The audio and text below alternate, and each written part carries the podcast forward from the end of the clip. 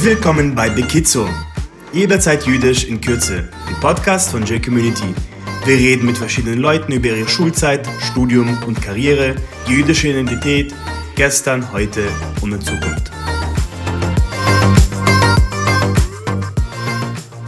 Heute unser erster Gast ist Rabbiner Daniel Fabian. Rabbiner Daniel Fabian ist der Begründer von J-Community, aber er hat noch vieles, vieles anderes zu berichten in seinem Leben. Er hat ziemlich viel erlebt eigentlich.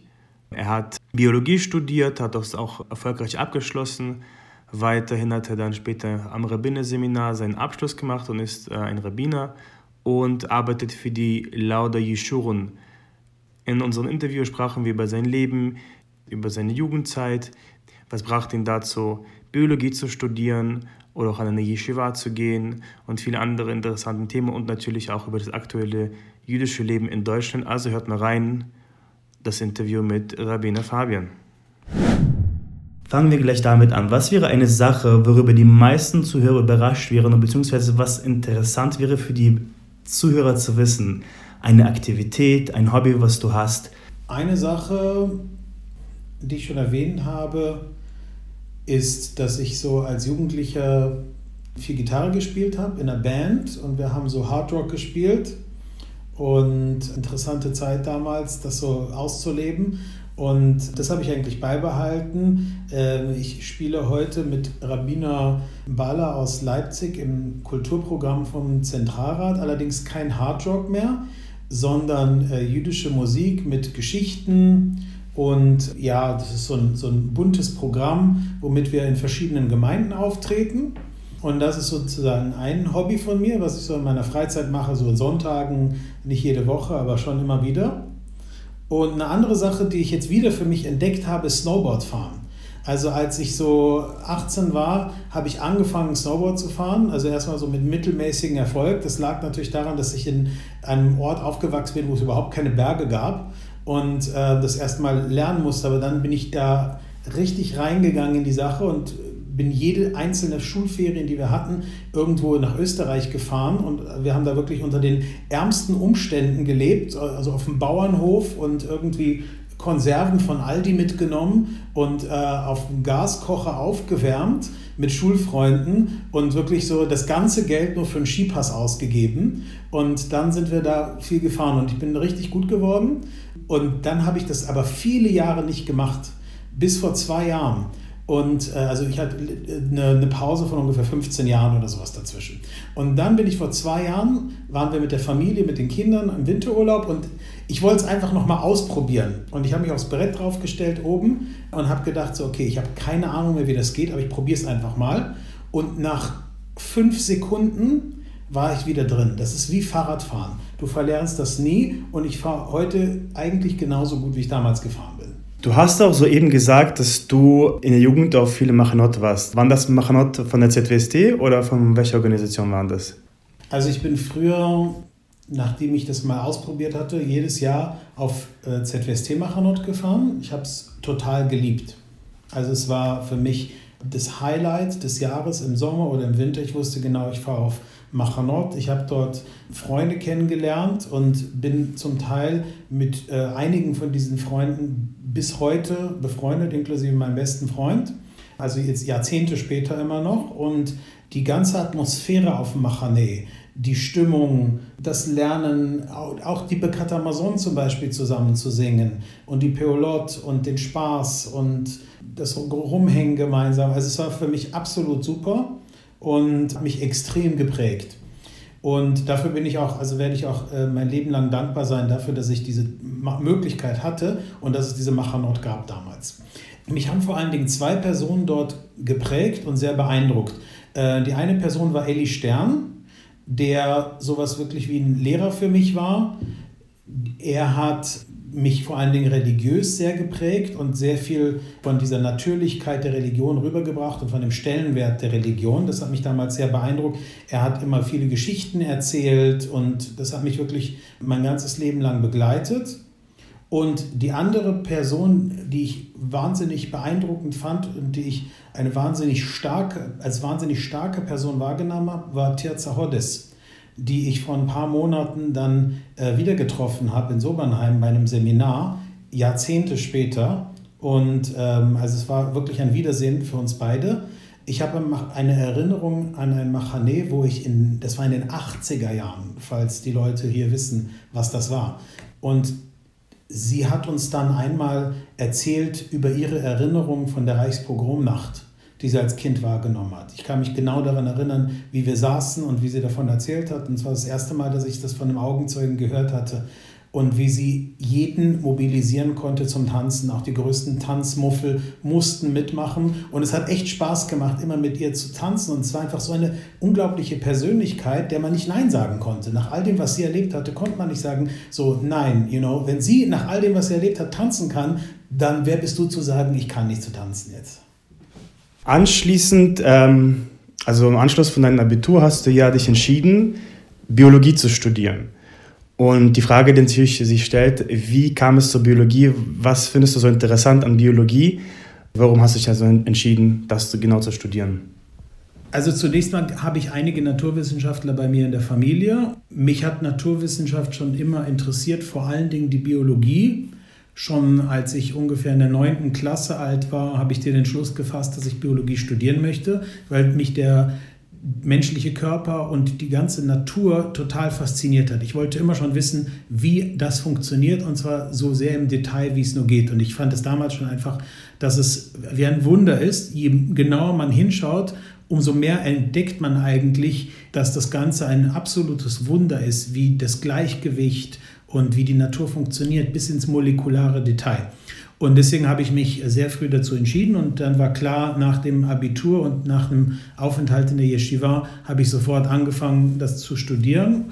Und ich bereue es nicht, ich beschäftige mich nach wie vor heute auch damit, lese Artikel, lese Bücher und bin nach wie vor, wenn nicht noch mehr, äh, begeistert davon heute. Moment mal, jetzt hast du gerade gesagt, du warst in der Yeshiva. Jetzt, das müssen wir noch mal jetzt ganz klären. Also praktisch nach dem Abitur, bevor du angefangen hast zu studieren, warst du in einer Yeshiva. Kannst du mal sagen, wie das ausgesehen hat? Und das ist eigentlich jetzt interessant zu erfahren. Wie, wie kommt man von einem Dorf in NRW ähm, in eine Yeshiva? Was hat dich dazu bewegt? Und vor allem auch damals gab es ja irgendwie kein Internet. Wie hast du davon erfahren und was hat dich wirklich dazu bewegt, das, äh, dort hinzufliegen, nach Israel, auch in der damaligen Zeit? Und wie haben deine Eltern darauf reagiert? Ähm, erfahren habe ich durch einen Freund und Mentor von mir, nämlich unseren damaligen Jugendleiter vom Düsseldorfer Jugendzentrum. Ich war dort ähm, erst Tranich, dann Chogist und dann Madrich. Und unser Jugendleiter war Dani Schustermann, damals noch aus Österreich. Heute lebt er in Israel. Ich habe ihm gesagt, durch meine Arbeit im Jugendzentrum, die mich auch inspiriert hat, das Madrechim-Team und meine Freunde und so weiter, dass ich gerne in einer Yeshiva lernen möchte. Und er hat mir dann empfohlen, in die Yeshiva zu gehen, in der er war, nämlich Yeshiva Takotel in Jerusalem.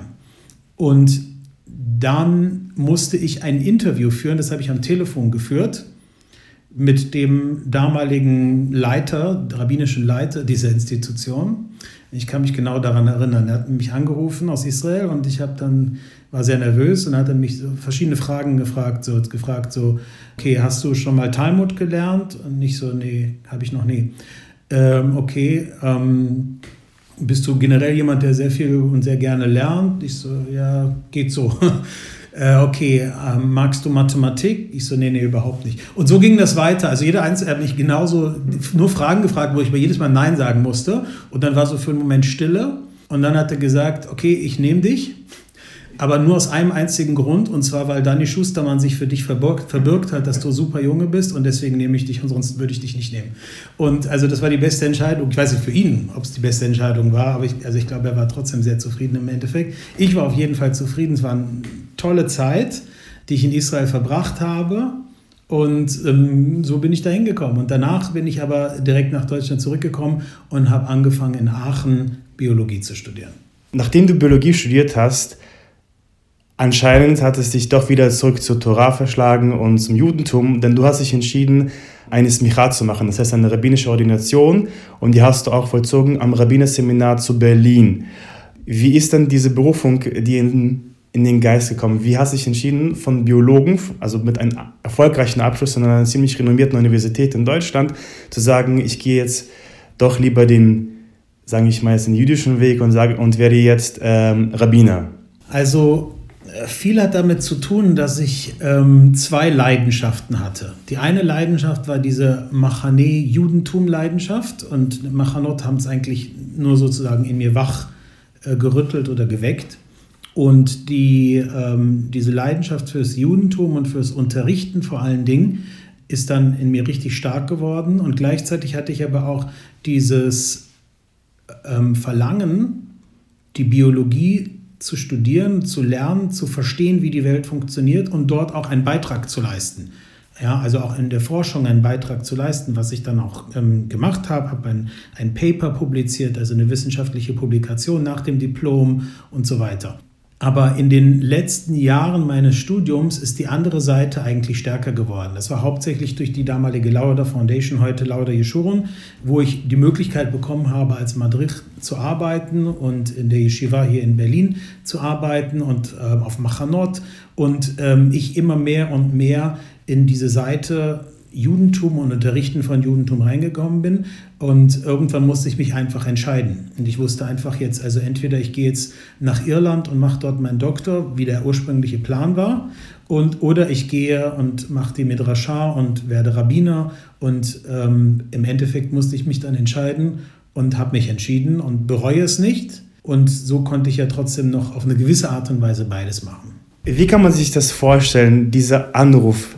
An die Eltern und sagen, ja, Daniel, wie ist es jetzt eigentlich, jetzt äh, fährst du jetzt, also wie du gesagt hast, nach Irland, machst einen Doktor und dann sagst du ihnen, ähm, nee, ich mache jetzt doch lieber das Rabbinerseminar und werde Rabbiner und äh, das, das ist meine Berufung. Wie reagieren dann die Eltern und wie hast du das kommuniziert und wie kann man sich das, ähm, das Gespräch also vorstellen? Das interessiert äh, mich sehr.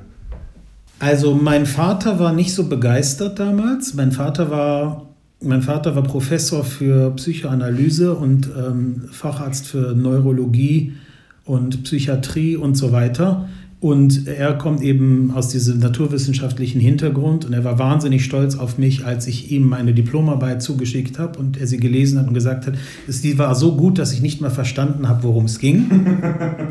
er war nicht so begeistert davon, aber als Psychoanalytiker hat er gleichzeitig natürlich verstanden, dass ich meinen Weg gehen muss und ähm, hat das dann irgendwo auch akzeptiert.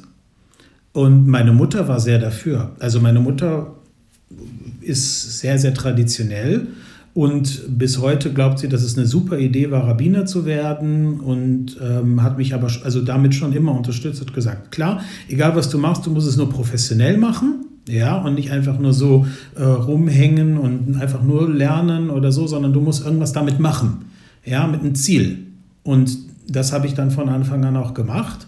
Und ähm, dann dadurch, dass ich damit auch Erfolg hatte, fand sie es eigentlich immer gut. Was man sich also jetzt heraushört aus, deine, aus dieser Information ist, dass du einen ziemlich starken Willen hast und wo ein Wille ist, ist auch ein Weg. Und hattest du das schon seit deiner Kindheit? Hast du das irgendwie schon bereits im Abitur gemerkt oder gehabt? Oder hast ist das eine Eigenschaft, die man sich aufbaut mit der Zeit und äh, zu eigen macht? Weil man muss schon wahrscheinlich gegen ziemlich viele Sachen gehen, um sozusagen, ich gehe jetzt nach Israel für die Yeshiva und ich gehe jetzt nach Diplom, jetzt ähm, werde ich ähm, Rabbiner und mache diesen Weg. Äh, wie kam es dazu und was hat dich sozusagen gepusht, das sowas zu machen, solche Schritte zu machen im Leben? Das ist eine sehr schwierige Frage, ehrlich gesagt. Ich könnte jetzt sowas sagen wie, ja, wenn man gewisse Ambitionen hat oder so einen starken Willen hat oder so einen Traum hat und den verfolgt, dann wird man darin auch erfolgreich sein. Das Problem, was ich immer wieder feststelle, ist, dass junge Menschen gar keinen konkreten Traum haben. Und das ist total normal, ehrlich gesagt. Ja? Die wenigsten Leute wissen wirklich genau, was sie machen wollen. Viele Leute fühlen sich wahnsinnig unter Druck in der Jugend weil sie das Gefühl haben, alle anderen wissen schon, was sie machen wollen und nur sie nicht. Und das stimmt natürlich nicht. Ganz viele Leute machen Gap Years oder machen andere Programme. Ganz viele Leute fangen an zu studieren und nach einem Jahr wechseln sie das Studienfach. Unglaublich viele Leute, weil man halt als 18-, 19-jähriger Mensch noch nicht genau weiß, was man machen möchte. Bei mir war es zufällig so, dass ich schon wusste und bis heute auch diese Begeisterung gespürt habe. Aber das ist halt so. Und an, bei anderen Leuten ist das halt nicht so und dann muss man halt ein bisschen ausprobieren. Viele Leute machen auch eine Sache und dann nach Jahrzehnten machen sie plötzlich was total anderes. Mein Vater zum Beispiel, wie gesagt, er war viele Jahre Arzt und war danach Psychoanalytiker und das eine hat nicht wirklich viel mit dem anderen zu tun und bei meiner Mutter genauso.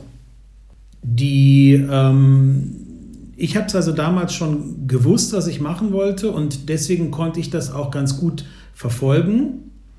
Allerdings ist es bei mir auch so gewesen, dass mich gewisse Sachen interessiert haben und gewisse andere Sachen nicht interessiert haben. Und das war sozusagen die Kehrseite. Für die Sachen, die mich interessiert haben, konnte ich große Begeisterung aufbringen und mich viel damit beschäftigen. Und die Sachen, die mich nicht interessiert haben, sind literally zum einen Ohr rein und zum anderen Ohr raus.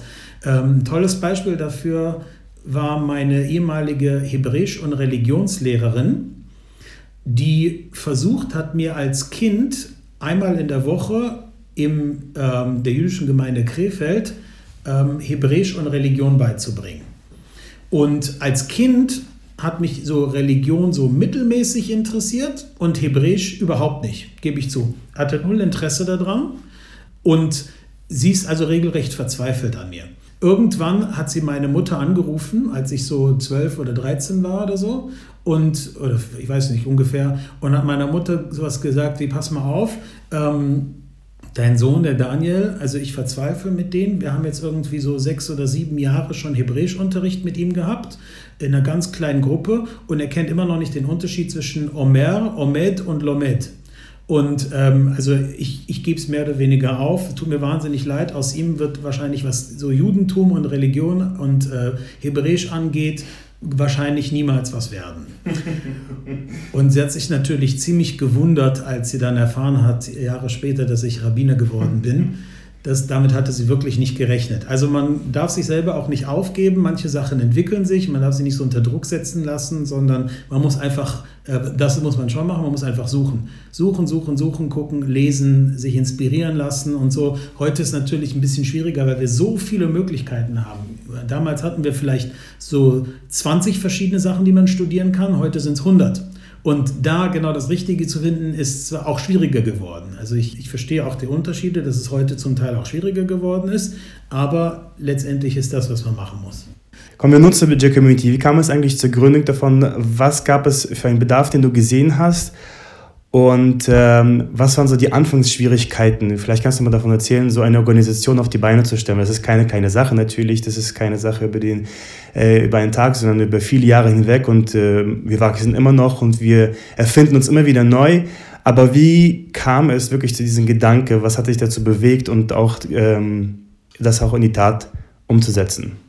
Also äh, manche wissen das vielleicht nicht, aber J-Community fing eigentlich erstmal an als ein Programm nur für Mädchen und ist herausgegangen aus der Lauter Midrashah, die wir dann zu dem Zeitpunkt geschlossen haben. Und die Idee war eigentlich, ähm, ähm, mehr Leuten zu ermöglichen, Torah zu lernen und ihr Lernen, also das, das, das ähm, Gelernte, was sie sich angeeignet haben und die Inspiration dann in ihren Gemeinden auch anzuwenden.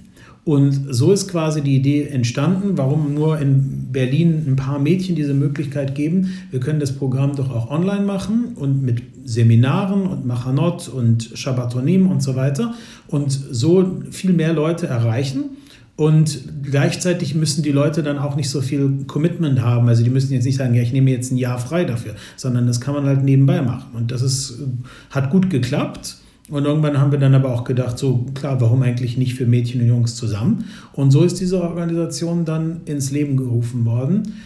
Ja, also ich glaube natürlich, dass ähm, die Anfangsschwierigkeiten sind natürlich die gleichen Schwierigkeiten wie heute. Sehr viel von dem Programm passiert online und halt nicht, in, wenn Menschen sich tatsächlich begegnen. Und das ist natürlich auch eine Schwachstelle von dem Programm. Das ist klar, Menschen mögen gern miteinander Zeit verbringen und nicht nur auf Zoom, wie jetzt im Augenblick alle sowieso denken wahrscheinlich, sondern überhaupt. Sie mögen gerne von Angesicht zu Angesicht miteinander rumhängen und die soziale Komponente und äh, darf natürlich nicht fehlen. Und da, die kann J-Community nur zum Teil kompensieren.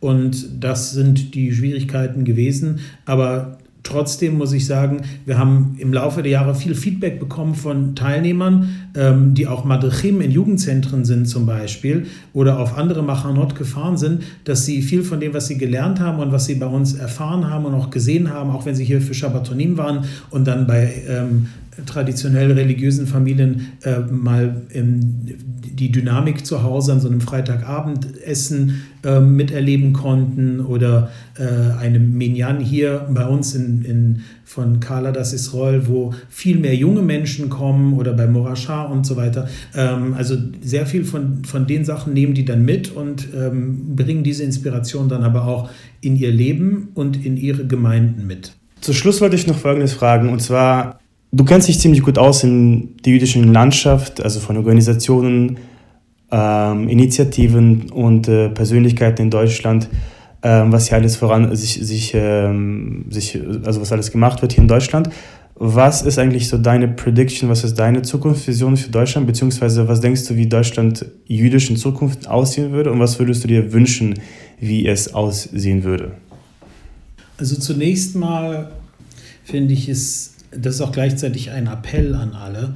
Für mich damals, als ich gefragt wurde, ob ich Madrid sein möchte im Jugendzentrum Düsseldorf, war das quasi eine so dermaßen große Ehre für mich, dass ich gar nicht wusste, wohin mit mir. Also das war unglaublich intensiv für mich, das Gefühl zu bekommen von den Leuten, ich darf das machen. Und ähm, ich wünsche mir also, dass die Jugendmenschen von heute, die Jugendlichen, auch wirklich verstehen, was für eine tolle Möglichkeit es eigentlich ist, mit anderen Leuten zusammenarbeiten zu können. Das Wort Madrid kommt ja von Derech, anderen einen Weg zeigen zu können. Das impliziert, dass man erstmal selber einen Weg haben muss und sich selber auch ein bisschen Gedanken über sich selbst und über sein, seine Beziehung zu Israel, Judentum, der Welt und so weiter Gedanken machen muss. Aber dann, dass man diese Möglichkeit hat, ähm, anderen Leuten ein bisschen eine Perspektive zu zeigen, das ist eine wahnsinnig tolle Chance. Und was ich da alles gelernt habe, auch durch die, äh, durch die, ähm, die Madachim-Seminare bei der ZWST damals zum Beispiel und durch viel Praxis auch auf Machanot von der ZWST, wo ich dann auch Madrid war und dann später auch ähm, bei Lauder. Das ist eine wahnsinnig tolle Chance, seine eigene Persönlichkeit zu entfalten und Talente zu entwickeln. Und ich wünsche mir also persönlich für die Zukunft, dass möglichst viele Jugendliche diese Möglichkeit wahrnehmen und nicht einfach nur komplett sich assimilieren und sagen, das ist alles nicht mehr so relevant heute. Das ist total relevant. Ja, weil letztendlich holt dich deine jüdische Identität trotzdem irgendwann ein und fordert von dir irgendwelche Antworten. Und dann musst du die haben. Und ein zweiter Wunsch ist, dass ähm, wir sind, es gibt viele, heutzutage, das gab es damals nicht, aber heutzutage gibt es verschiedene Organisationen und ich finde das auch gut so. Die haben unterschiedliche Schwerpunkte und ich finde, das muss man nicht als Konkurrenz sehen, sondern als Bereicherung sehen, dass wir uns gegenseitig unterstützen können und voneinander lernen können und die, die Jugendlichen ähm, sich auch aussuchen können, was denen jetzt persönlich mehr zusagt und dass wir dadurch unterschiedliche Spektren abdecken können und, ähm, und Leuten unterschiedliche Sachen geben können. Das finde ich ganz toll und ganz wichtig und ich hoffe, das bleibt auch weiterhin so. Starke Worte, Daniel. Vielen Dank für das Interview und äh, hoffentlich bis demnächst.